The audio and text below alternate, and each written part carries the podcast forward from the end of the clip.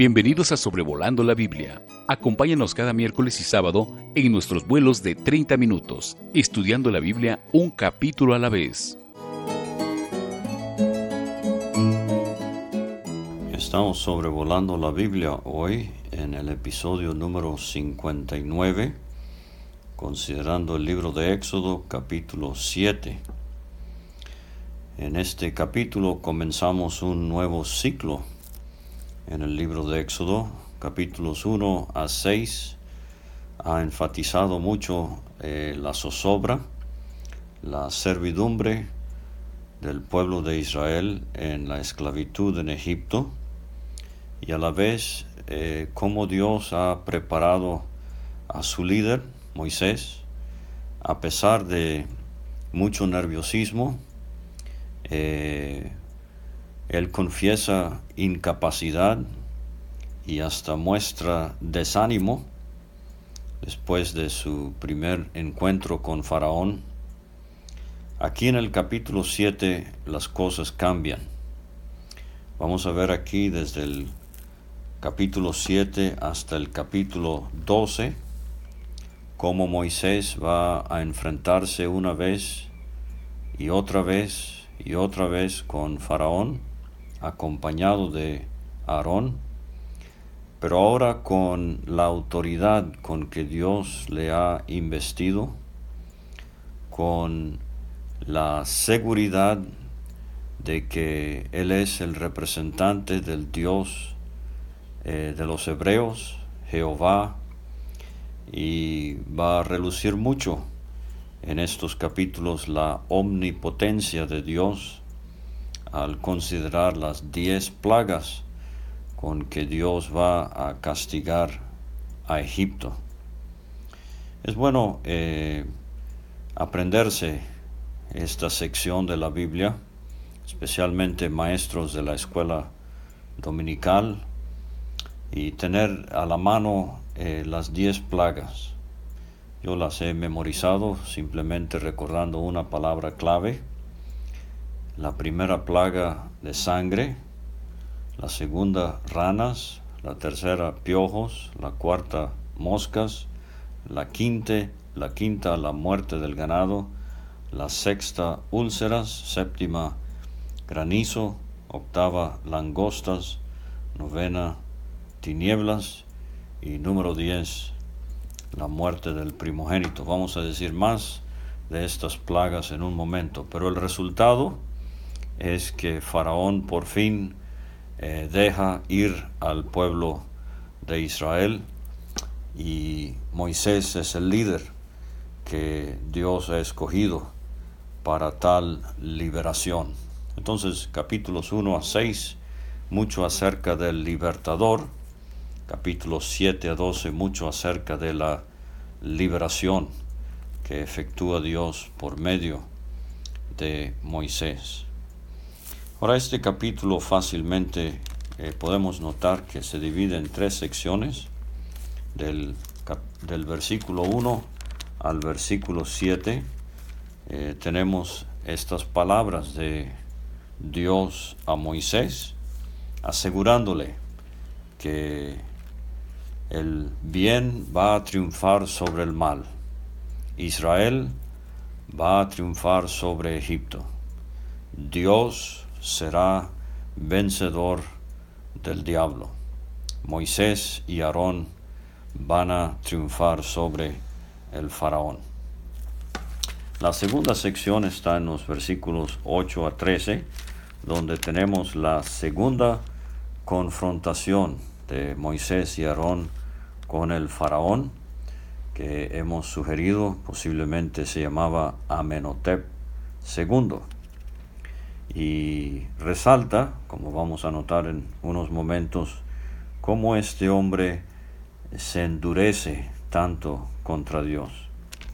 Y finalmente la parte más larga del capítulo, versículos 14 a 25, tenemos la primera plaga, en donde las aguas del río Nilo se convierten en sangre. Entonces, eh, regresando a la primera sección, terminamos el capítulo 6 con Moisés por segunda vez hablando acerca de su inhabilidad, su incapacidad de hablar bien. He aquí yo soy torpe de labios, ¿cómo pues me ha de oír Faraón? Eh, un oyente nos preguntó en estos días por qué entonces es que eh, Esteban en el libro de los Hechos capítulo 7 en su mensaje a la sinagoga él dice que Moisés era poderoso en sus palabras y obras. ¿Y por qué es que dos veces, tanto en el 4 como en el 6, Moisés eh, le dice a Dios que él no habla bien? Bueno, eh, como hemos visto ya, eh, una respuesta es que Moisés está diciendo yo soy incircunciso de labios. Esta palabra torpe, o sea, soy incapaz. Pero la otra cosa que podemos pensar es que Moisés está minimizando la habilidad que él tiene para hablar. Recuerde que el apóstol Pablo hizo lo mismo con los corintios. Él dijo, aunque sea tosco en palabra, eh, él estaba minimizando el poder con el cual Dios eh, lo usaba al predicar. De hecho, Agustín eh, de Hipona, él dijo tres cosas me hubiesen gustado experimentar. Número uno, ver a Cristo en carne. Número dos, a Roma imperial. Y número tres, escuchando a Pablo predicar. Entonces, eh, Moisés tenía 40 años cuando dejó el palacio de Egipto, educado en toda la sabiduría de Egipto, poderoso en palabras y obras, es lo que dice Esteban. Pero recuerde que entrenamiento seglar, eh, educación en el mundo no necesariamente equipa a uno para las cosas de Dios. A veces sí, pero no siempre. Yo conozco eh, hombres que son muy capaces en su área de trabajo, que incluye hasta dar mensajes de tipo motivacional eh, o en ventas, hablan muy bien, eh, etcétera, pero eh, no necesariamente esto los hace buenos maestros en la iglesia o predicadores del Evangelio.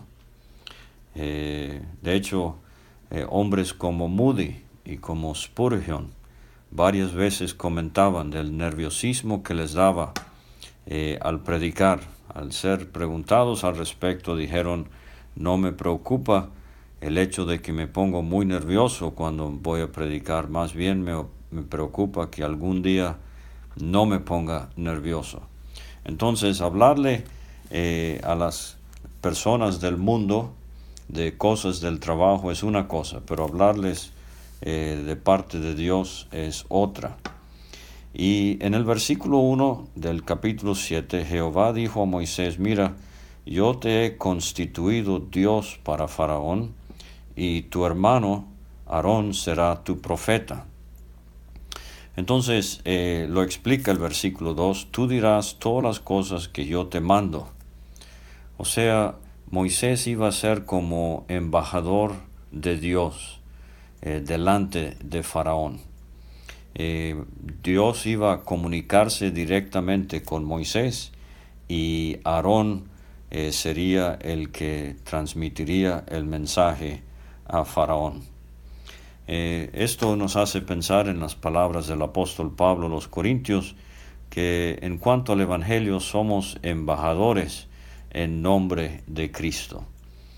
Y entonces, apreciado hermano, cuando usted toma la palabra de Dios, y le va a hablar al pueblo del Señor en enseñanza, o cuando se predica el Evangelio al incrédulo, recuerde que estamos eh, actuando como mensajeros, eh, como embajadores, como representantes de Dios. Esto sin duda iba a inspirar mucho a Moisés al entrar cada vez ante el faraón y pedirle que libertara al pueblo de Israel, Moisés tendría muy en mente que su respaldo, el que lo había enviado, eh, el que él representaba era el Dios eh, omnipotente del cielo. Hemos visto que ya y repetidas veces, como martillazos, Faraón va a escuchar que deje ir de, de Egipto a los hijos de Israel. Ahora, así como lo hizo Dios en el capítulo 4, lo hace aquí en el versículo 3 del capítulo 7, yo endureceré el corazón de Faraón y multiplicaré en la tierra de Egipto mis señales y maravillas. Ahora, eh, Faraón no os oirá, dice el 4, mas yo pondré mi mano sobre Egipto y sacaré a mis ejércitos, mi pueblo, los hijos de Israel, de la tierra de Egipto con grandes juicios. Y como vemos más adelante, van a salir por lo menos 600 mil hombres de guerra y quizás una multitud de unas dos millones de personas o posiblemente más. Va a ser formidable, impresionante cómo Dios sacará a sus ejércitos, a su pueblo, los hijos de Israel, de la tierra de Egipto. Pero a pesar de estas diez plagas, Faraón va a endurecer su corazón. Y lo que tenemos en el capítulo 7, versículo 3, asimismo como lo vimos en el capítulo 4, Dios predice en su presencia, en su conocimiento eh, anticipado, Él sabe que Faraón va a endurecer su corazón. Ahora esto a veces eh, eh, hace nacer la pregunta, ¿será que Dios no le dio oportunidad a Faraón de ejercer su propia voluntad? O como a veces lo llamamos el libre albedrío. Absolutamente, claro que sí. Eh, lo que pasa es que Faraón es un ejemplo del que se presenta como tierra fértil para entonces ser utilizado por Dios eh, para sus propósitos. Y lo que notamos en estos capítulos es que por lo menos siete veces, primeramente se nos dice que Faraón endureció su corazón. Y entonces, en por lo menos otras siete veces se nos dice que Jehová endureció el corazón de Faraón. O sea que eh, básicamente, para decirlo de una manera muy sencilla, Dios le dio a Faraón lo que él quería. Le endureció el corazón, eh, si quiere, eh, como juicio, si quiere, como disciplina divina, porque esto es lo que repetida, repetidas veces Faraón había indicado que era lo que él quería. Entonces, si tiene la mano una lapicera y quiere notar las veces que Faraón endurece su propio corazón, 7.13, 7.14, 7.22, 8.15, 8.19, 8.32 y 9.7. Pero entonces leemos de ocasiones cuando Dios le endureció el corazón. Y eso lo tenemos en el capítulo 9 versículo 12, 10, 1, 10, 20, 10, 27, 11, 10, 14, versículos 4 y 8.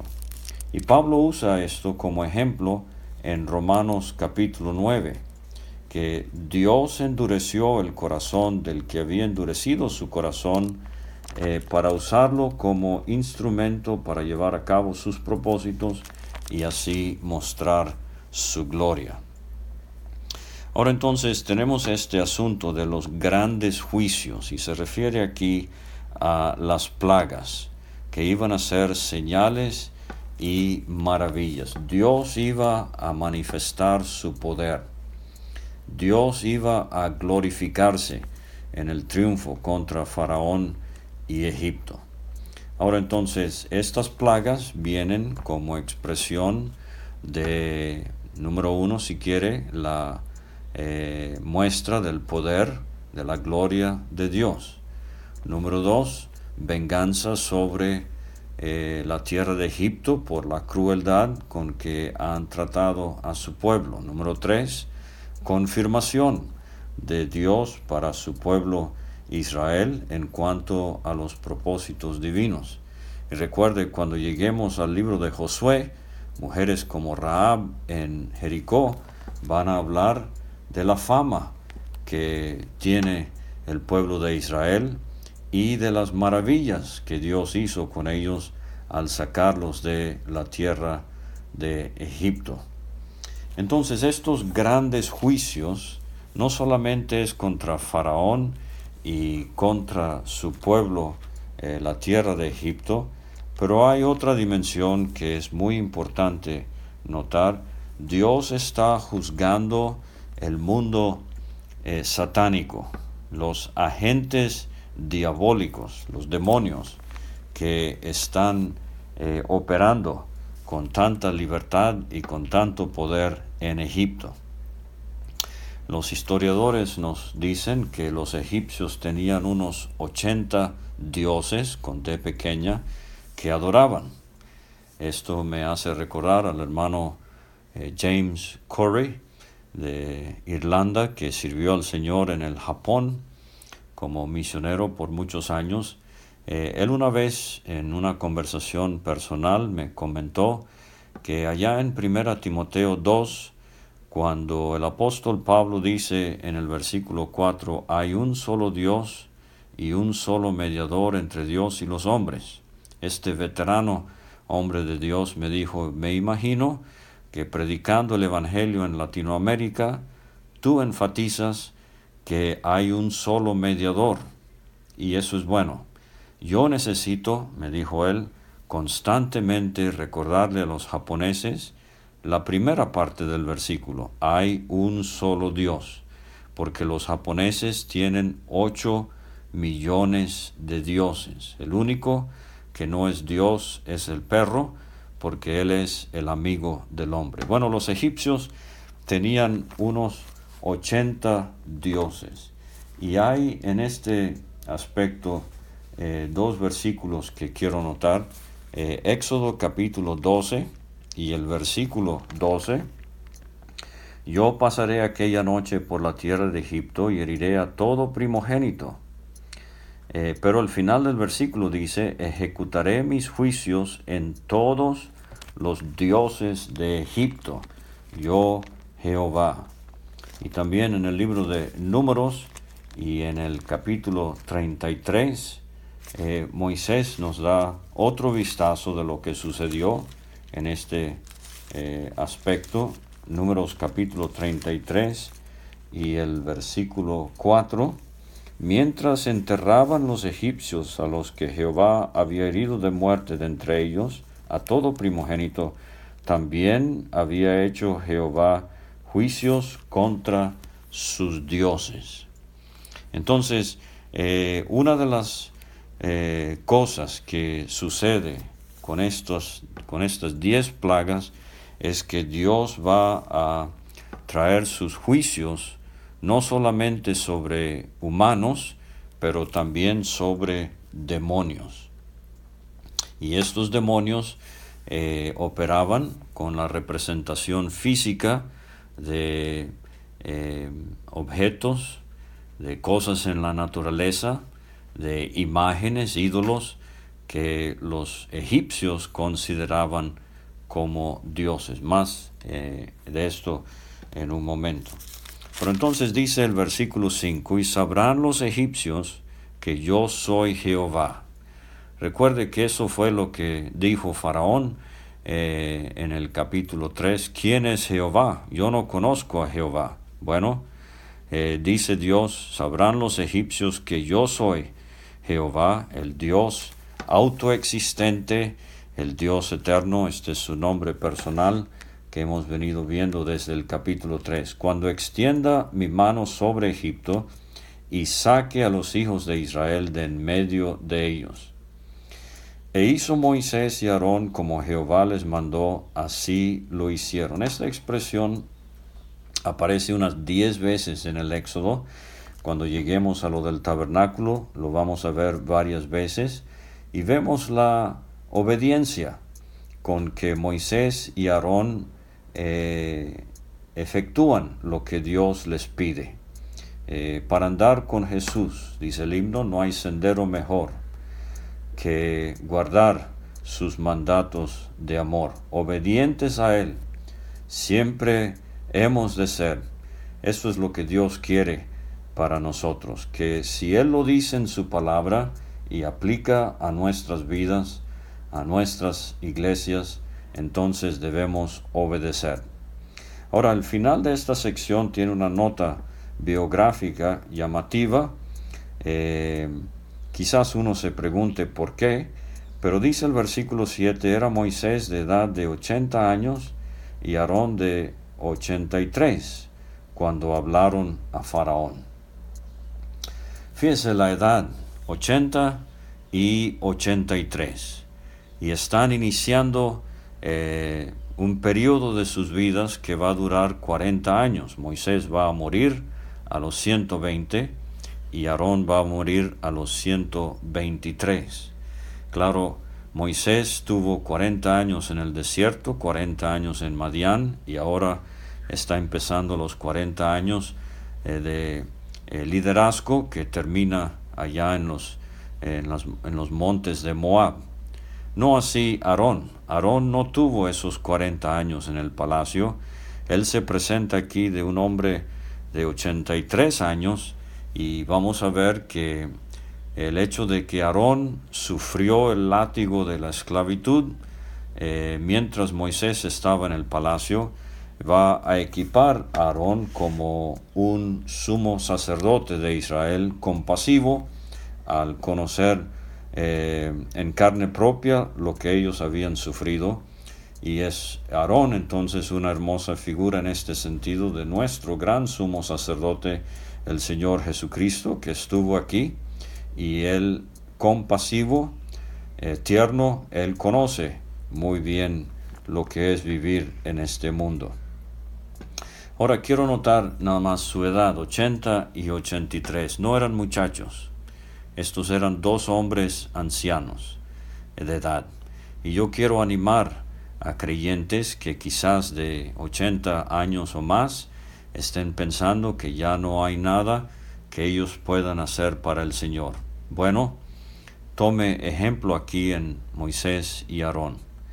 Recuerdo el hermano Marcol, eh, que sirvió al Señor eh, por más de 50 años, él había eh, trabajado en Cuba, eh, ah, salió de allí en los años 60, se regresó al Canadá, pero ya un hombre de 78 años, él escuchó un reporte misionero sobre la urgente necesidad de obreros en El Salvador, y él y su esposa, a esa edad, 78 años, dejaron Canadá y sirvieron al Señor en el país del Salvador. Eh, muy loable. Y recuerdo también una nota familiar, cuando yo era adolescente acompañé a don Santiago Seward en Venezuela. Eh, había muerto una viuda en Estados Unidos y le dejó su herencia y le mandó esos dineros a don Santiago. Y lo acompañé al banco el día que él retiró ese dinero para comprar una carpa, una tienda de lona él tenía 80 años de edad y bautizó como si fuera la carpa con el nombre de el pionero, porque quería que esa carpa se pusiese solamente en lugares donde antes no se había predicado el Evangelio. Y esto es lo que nos hace mucha falta hoy, especialmente en días con la comodidad de Zoom y de Facebook y de otras plataformas y redes sociales eh, la comodidad de no tener que salir de casa y sentarnos nada más en eh, habitaciones con aire acondicionado es muy fácil evangelizar así, pero damos gracias a Dios por hombres que hasta en la vejez tenían ese empeño de sudar y de trabajar para el Señor y de llevar el Evangelio a los que no lo conocían. Entonces 80 y 83 años, estos dos hombres están empezando eh, un tremendo periodo de servicio para el Señor. Ahora la segunda sección es la confrontación con Faraón, dice el versículo 8, habló Jehová a Moisés y Aarón diciendo, si Faraón os respondiere diciendo, mostrad milagro, dirás Aarón, toma tu vara y échala delante de Faraón para que se haga culebra. Ahora, esto nos introduce un tono algo eh, macabro, si quiere, satánico, la vara y la culebra, en un país eh, dominado por Satanás, como ya hemos visto, y una multitud de demonios, es muy llamativo que la señal que se iba a usar era lo de una vara y una culebra. Eh, aquí se echaba la culebra hacia abajo. Juan nos habla de cómo el Señor Jesucristo se refirió a sí mismo como una serpiente, pero no echada, sino levantada. Así como Moisés levantó la serpiente en el desierto, así es necesario que el Hijo del Hombre sea levantado. Pero llegan ante Faraón, versículo 10, hicieron como Jehová lo había mandado, y echó Aarón su vara delante de Faraón y de sus siervos, y se hizo culebra. O sea, un palo se hizo culebra. Entonces llamó también Faraón sabios y hechiceros, esto era común en las cortes reales, en los eh, imperios paganos, e hicieron también lo mismo los hechiceros de Egipto con sus encantamientos, pues echó cada uno su vara, las cuales se volvieron culebras, mas la vara de Aarón devoró las varas de ellos. La palabra culebra aquí es interesante, no es la misma que el capítulo 4, esta es una palabra eh, más amplia que incluso llega a incluir eh, dragones en otras partes del Antiguo Testamento. Y es curioso que se use esta palabra porque fíjense lo que dice el libro de Ezequiel capítulo 29, versículo 3, habla y di así ha dicho Jehová el Señor, he aquí yo estoy contra ti, Faraón, rey de Egipto, el gran dragón que yace en medio de sus ríos, el cual dijo, mío es el Nilo, pues yo lo hice. Entonces, eh, eh, una formidable señal, un milagro portentoso. Pero ¿qué pasa aquí? Creo que Dios realmente convirtió el palo en una serpiente o en otro tipo de animal, quizás una serpiente voladora, algún tipo de dragón, eh, pero los magos en Egipto, los hechiceros hacen lo mismo, pero yo les sugiero que ellos han entrenado culebras para que parezcan rígidos como varas, como palos, y entonces despiertan eh, estas culebras al momento y el truco es que parece que un palo se convirtió en una culebra. Porque lo que vamos a ver es que eh, ellos pueden imitar ciertas, eh, ciertos milagros que hacen Moisés y Aarón. Pero cuando llegan a lo de los piojos, ellos tienen que reconocer que convertir piojo eh, del polvo de la tierra es imposible. Dedo de Dios es este. Y quiero detenerme para eh, recordarle que Satanás tiene muchísimo poder. Él no es omnipotente, pero tiene mucho poder y él puede hacer milagros. Y lo vamos a ver aquí en Egipto. Ellos van a poder convertir agua en sangre eh, ellos van a poder dirigir ranas, ellos van a poder eh, hacer muchas cosas, pero no pueden producir vida. Pedro, predicando en el libro de los Hechos, nos recuerda que Cristo es el autor de la vida. Y creo esto firmemente. Pero, por ejemplo, tenemos en los evangelios como Cristo, Cristo dice de algunos que quedándose fuera dirán, Señor, ábrenos en tu nombre hicimos muchos milagros, en tu nombre echamos fuera demonios, etc. O sea, no eran del Señor, pero poder satánico los ayudó a hacer tales cosas. Y tenemos también, obviamente, en el libro de Apocalipsis, en el capítulo 13, eh, la bestia, el falso profeta, ellos van a hacer señales.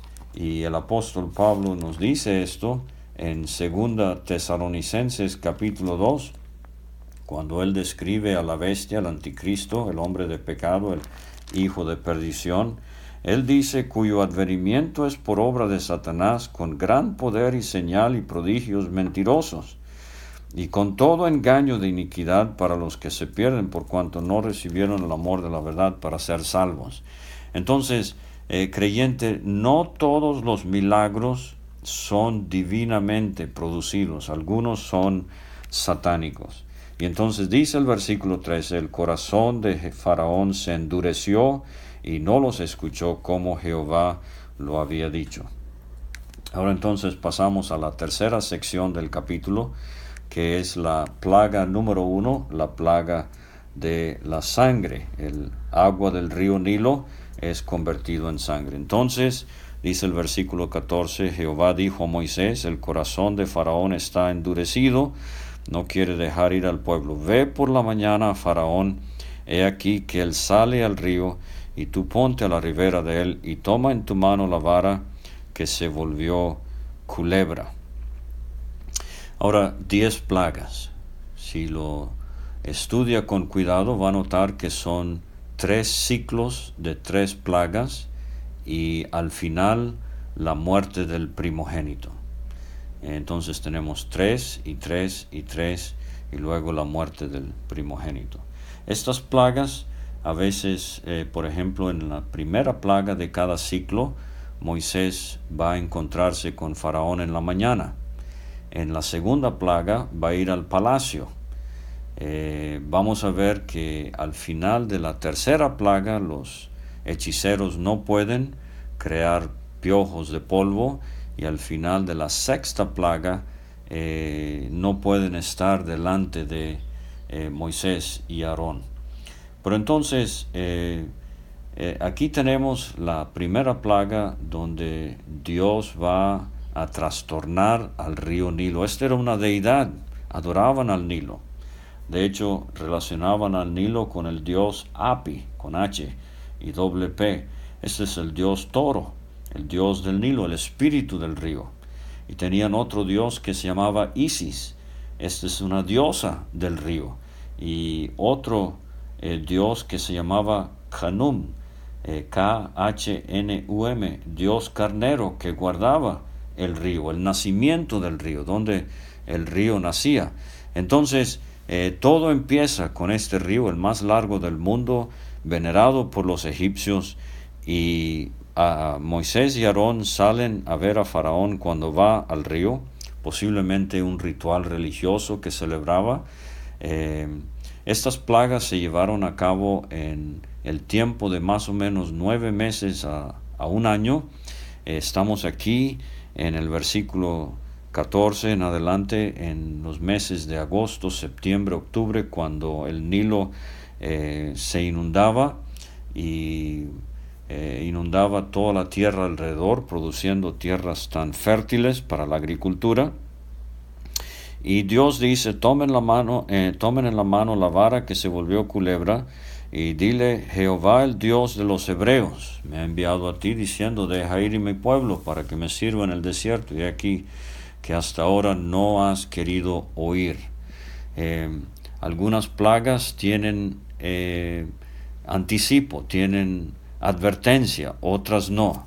Eh, pero dice, así ha dicho Jehová, en esto conocerá que yo soy Jehová. Y aquí yo golpearé con la vara que tengo en mi mano el agua que está en el río y se convertirá en sangre. Los peces que hay en el río morirán. Y hederá el río y los egipcios tendrán asco de beber agua del río. Pero eh, entonces una cosa es notoria ver cómo estas plagas tienen sus paralelos en el libro del Apocalipsis. Eh, por ejemplo, Moisés y Aarón eh, se asemejan a los dos testigos de Apocalipsis 11. Eh, enemigos haciendo milagros. tenemos en el capítulo 13 de Apocalipsis la bestia, el falso profeta. Agua en sangre, tenemos esto en las trompetas y en las copas de Apocalipsis 8 y 16. Ranas en Apocalipsis 16, langostas en el capítulo 9 de Apocalipsis, úlceras en el capítulo 16 de Apocalipsis, granizo en los capítulos 8 y 16 y el endurecimiento de Faraón y de los egipcios nos hace pensar, nos hace pensar en cómo ni aún así dice Apocalipsis 9, los hombres creían a Dios. Pero dice el 20, Moisés y Aarón hicieron como Jehová lo mandó, y alzando la vara, eh, golpeó las aguas que había en el río en presencia de Faraón y de sus siervos, o sea, estos hombres paganos vieron con sus propios ojos, eran testigos oculares del poder de Dios, y todas las aguas que había en el río se convirtieron en sangre, los peces que había en él murieron, el río se corrompió, así como vimos en el eh, capítulo 3, eh, habían sido hechos abominación, había hecho eh, oler mal su aliento, es la expresión los israelitas delante de Faraón. Ahora esto es lo que Dios hace con el río, lo hace oler mal. Hubo sangre por toda la tierra de Egipto. Y los hechiceros, dice el 22, hicieron lo mismo. Al diablo le gusta imitar lo que Dios hace, le encanta pero no es lo genuino y tenemos que tener cuidado en nuestros días. Recuerde la parábola del trigo y de la cizaña. El trigo son los hijos del reino, cizaña son los hijos del malo. la cizaña se parece mucho al trigo, pero no es trigo. Al diablo le gusta imitar lo que Dios hace. Faraón se endureció, dice el 22. Se volvió y se fue a su casa y no dio atención tampoco a esto. Y en todo Egipto hicieron pozos alrededor del río para beber. Esto es interesante. No toda el agua se convirtió en sangre. Eh, parece ser que agua visible que Faraón vio, que fue lo que estaba haciendo Moisés y Aarón, esa sí se convirtió en sangre, pero sacaban agua eh, pura de pozos alrededor y se cumplieron siete días después de que Jehová hirió al río. Vamos a ver, hay muchas maneras de ver eh, cómo las diez plagas se interrelacionan, pero la primera y la última tienen que ver con sangre. Aquí la primera es la sangre eh, en el río, agua convertida en sangre. Recuerde que Cristo convirtió agua en vino. Él mostró ser el Jehová eh, omnipotente que está actuando ah, aquí en Egipto. Pero eh, la última plaga es la muerte del primogénito. Y allá tenemos la sangre del cordero. Entonces, eh, Dios está actuando en juicio contra Egipto, contra el faraón y sobre todo contra el diablo y sus servidores, los demonios. Muchas gracias por escuchar Éxodo capítulo 7 y le esperamos eh, otra vez para que nos acompañe en el sobrevuelo de Éxodo capítulo 8. Gracias por escuchar este estudio. Escríbenos a sobrevolando la Biblia gmail.com.